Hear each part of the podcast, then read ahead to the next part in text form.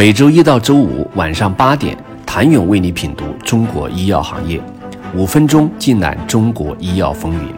喜马拉雅的听众朋友们，你们好，我是医药经理人、出品人谭勇。十二月十五号，百济神州正式实现 A 股、港股、美股三地上市，实现了其在资本市场上的又一里程碑。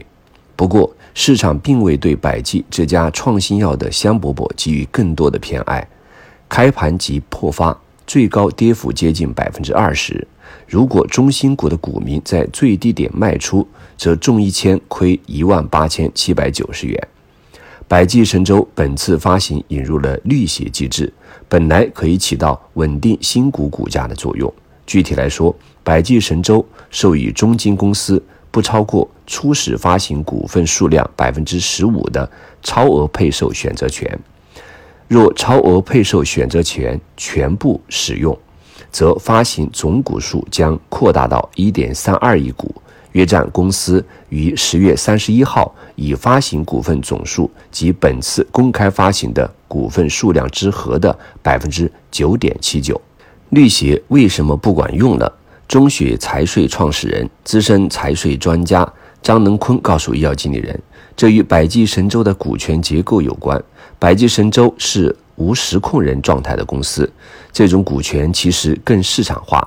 在高度发达的资本市场下，对中小投资者是好事。但是，如果是非高度发达的资本市场，特别是在急涨急跌的情况下，股价很难稳定。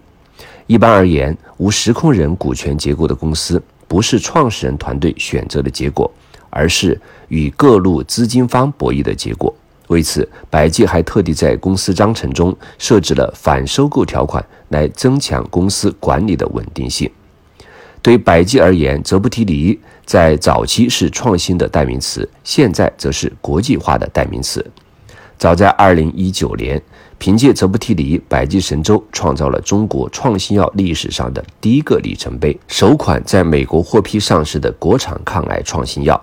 在这之前一个月，百济又宣布了与安进的重磅股权及产品合作，股价大涨近百分之四十。作为创新实力的代名词，外界一直知道百济在泽布替尼上的投入相当舍得。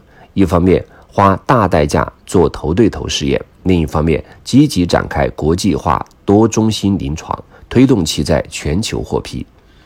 百济的确勇气可嘉，开展了两项头对头试验。不过，其中一项对比伊普地里用于治疗华氏巨球蛋白血症患者的全球性头对头三期临床试验结果，并没有达到主要临床终点。另一项对比伊普地里用于治疗复发或难治性慢性淋巴细胞白血病及小淋巴细胞淋巴瘤患者的头对头全球三期临床试验结果喜人。此项研究人群更为广泛，在全球多个国家超过一百家临床试验中心开展，共纳入六百五十二例患者。从二零一八年到二零二一年上半年，百济在泽布替尼上投入了三十四点九五亿元。二零二零年全球首个 BTK 抑制剂伊布替尼在美国销售额四十三点一亿美元，第二个 BTK 抑制剂。阿卡替尼在美国销售额五点一亿美元，泽布替尼作为第三个 BTK 抑制剂，二零二零年美国销售额仅零点二亿美元。在中国情况类似，二零二零年伊布替尼销售额十一点三亿元，泽布替尼销售额一点六亿元。这样的销售数字基本符合新药市场规律。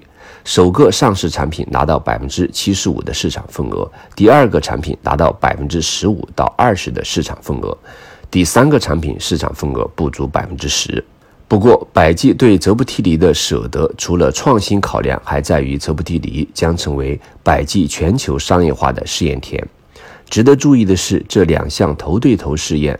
目的并非是以关键性临床推动药品获批上市，而只是一个确证性的试验。如今，泽布替尼正成为百济实现国际化的标签。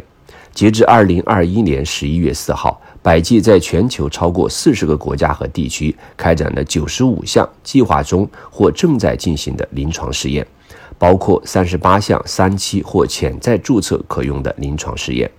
其中超过三分之一的临床试验来自泽布替尼。